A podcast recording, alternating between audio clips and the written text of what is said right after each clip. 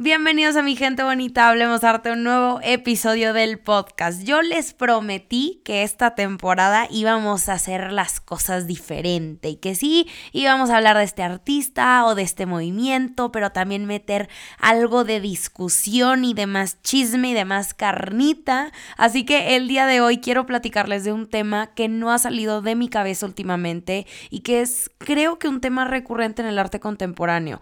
Ya lo hemos hablado varias veces lo he mencionado en algunos episodios, pero creo que nunca de la manera en la que lo voy a hacer el día de hoy. Así que hoy quiero que hablemos de la repetición.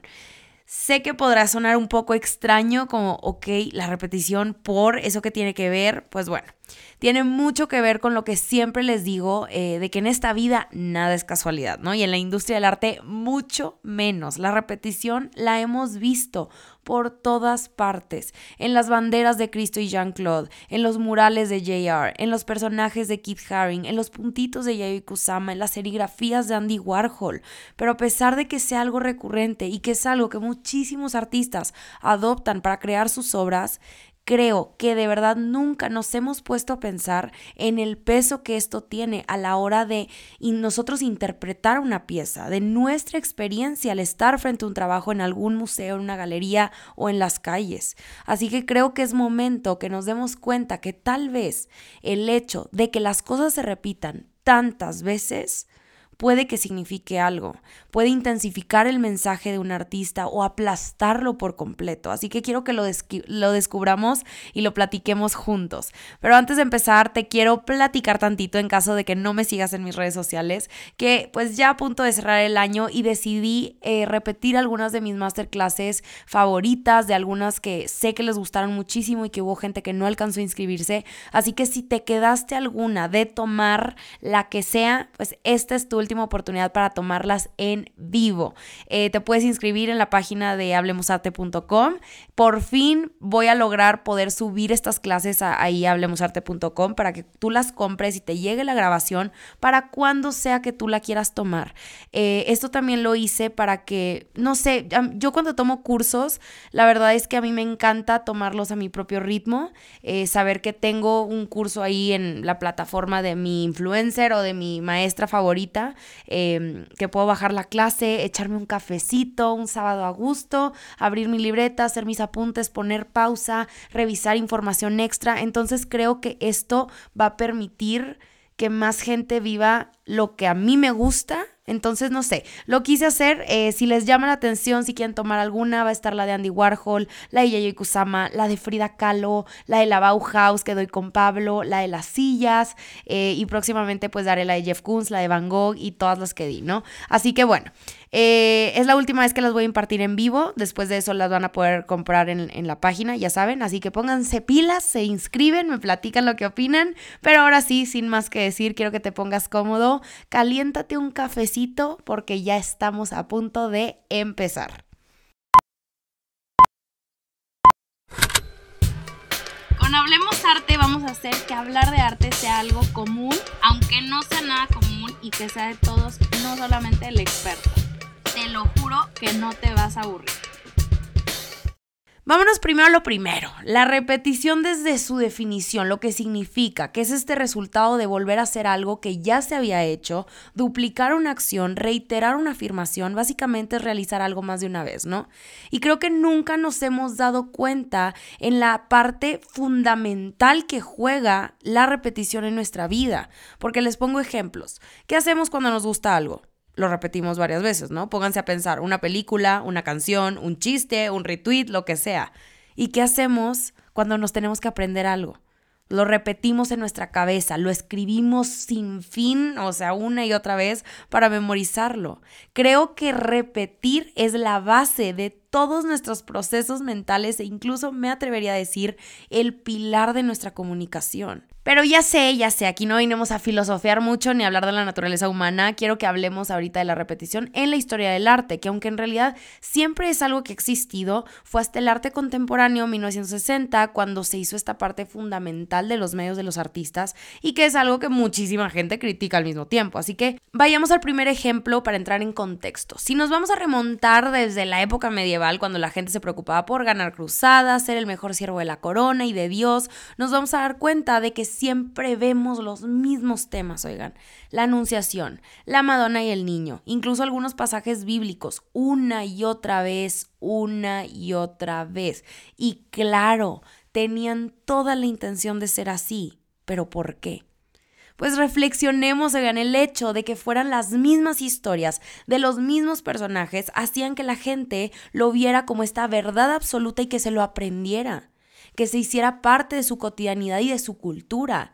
El objetivo aquí de repetir tantas veces estos personajes y estas historias hacía que el pueblo se acordara de ellos. Ah, ya sé que cuando pintan a una mujer con un niño cargando es María, claro.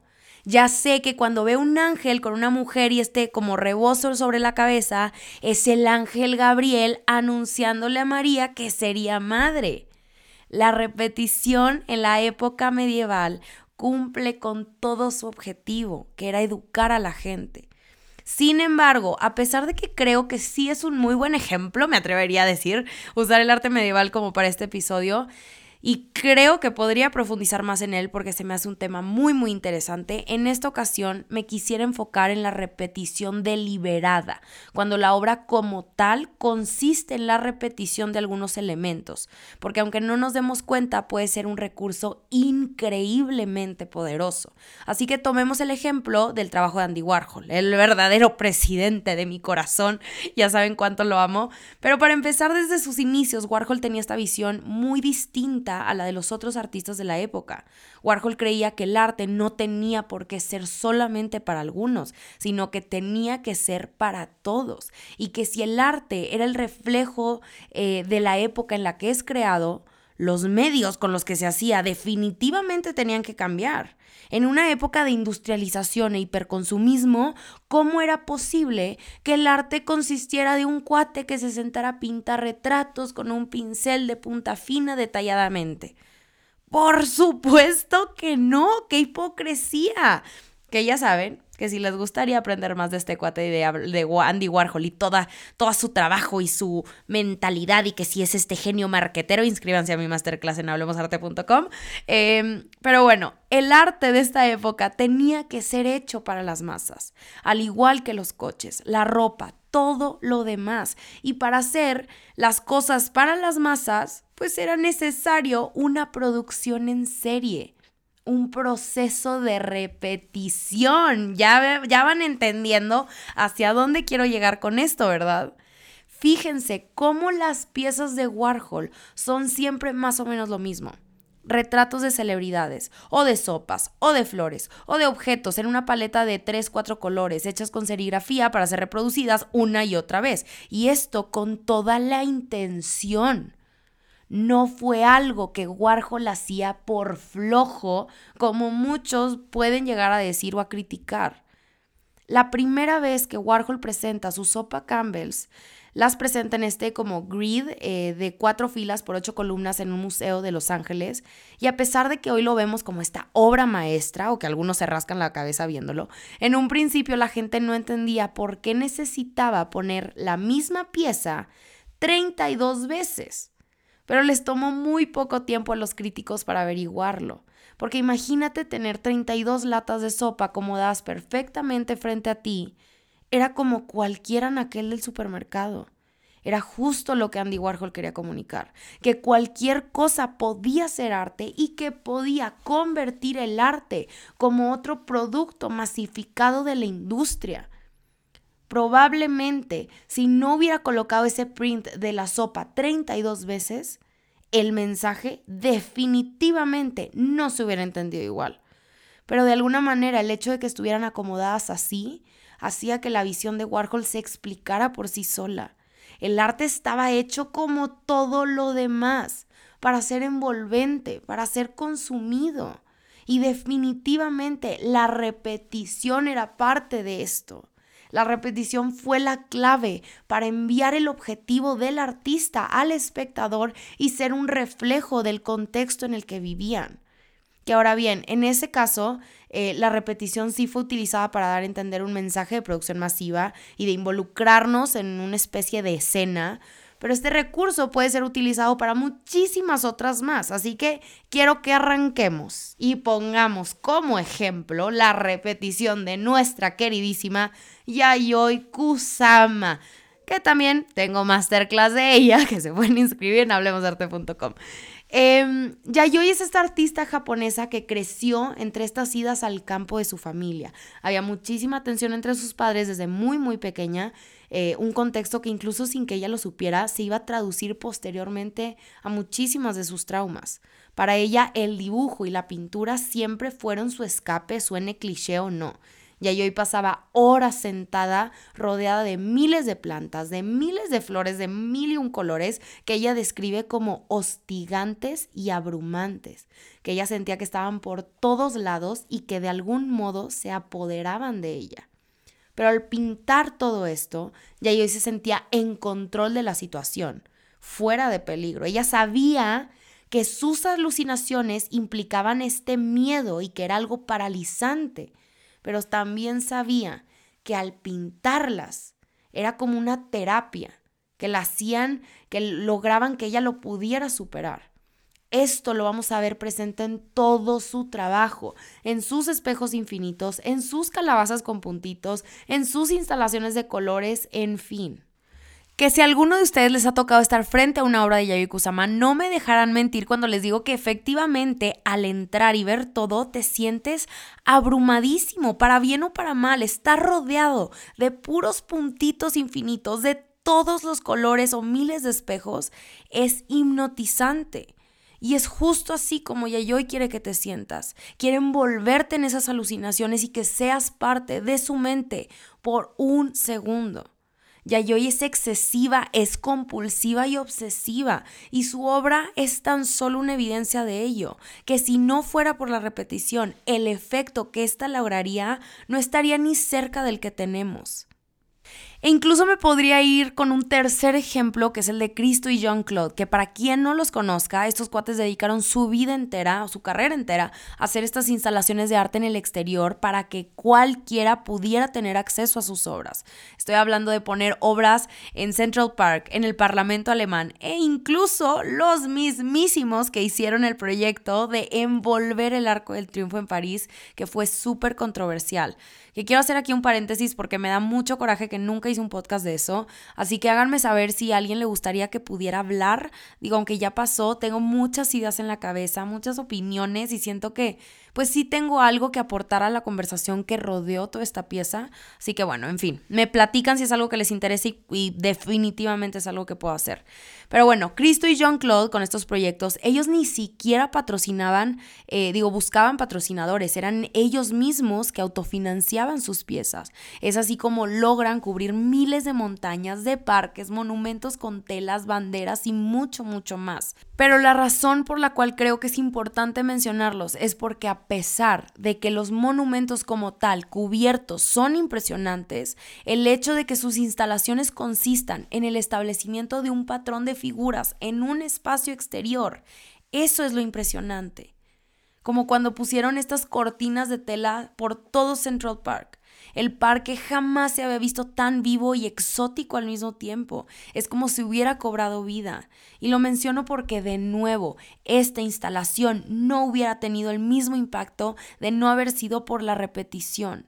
El hecho de hacer una pieza algo común, familiar, de colocar banderas una y otra vez por todo un caminito, tela tras tela, que la gente pudiera estar en contacto con ellas y así en serie lo convierten en algo deseable, en algo que se ha hecho parte del paisaje urbano y del ecosistema del ciudadano.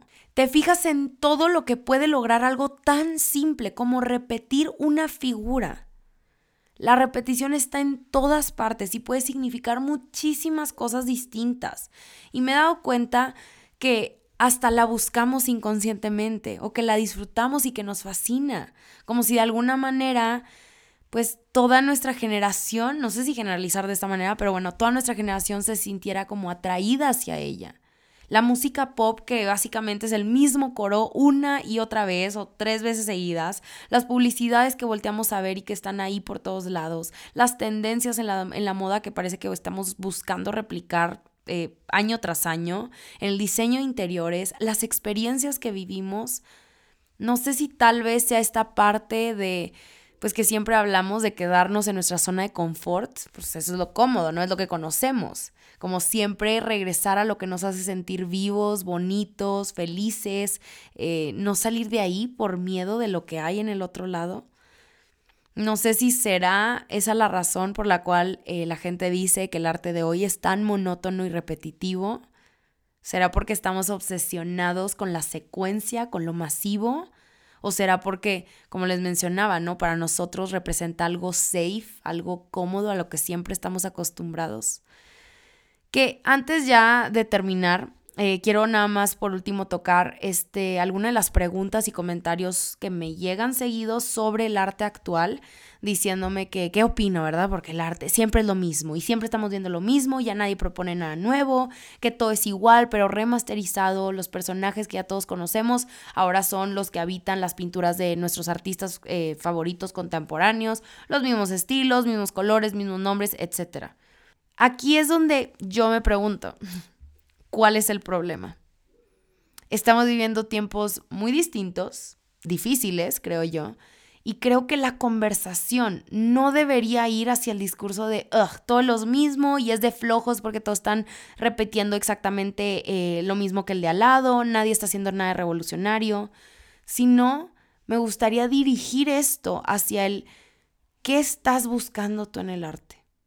¿Qué está pasando contigo? ¿Qué es lo que tú has vivido que sientes que el arte actual no es un reflejo de la realidad que vives constantemente? Creo que es algo que he repetido últimamente mucho, eh, que siempre vamos a encontrar las respuestas a estos disparates de nuestra cabeza cuando sabemos hacer las preguntas correctas.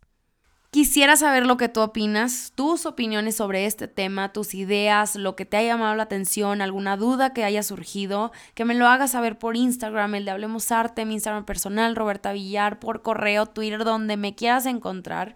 Eh, así que eso es todo por el día de hoy. Mi gente bonita, con esto llegamos hasta el final del episodio. Mi team secreto, nuevamente te agradezco enormemente por haber llegado hasta aquí. Les mando un abrazo gigantesco a todos, a donde quiera que estén.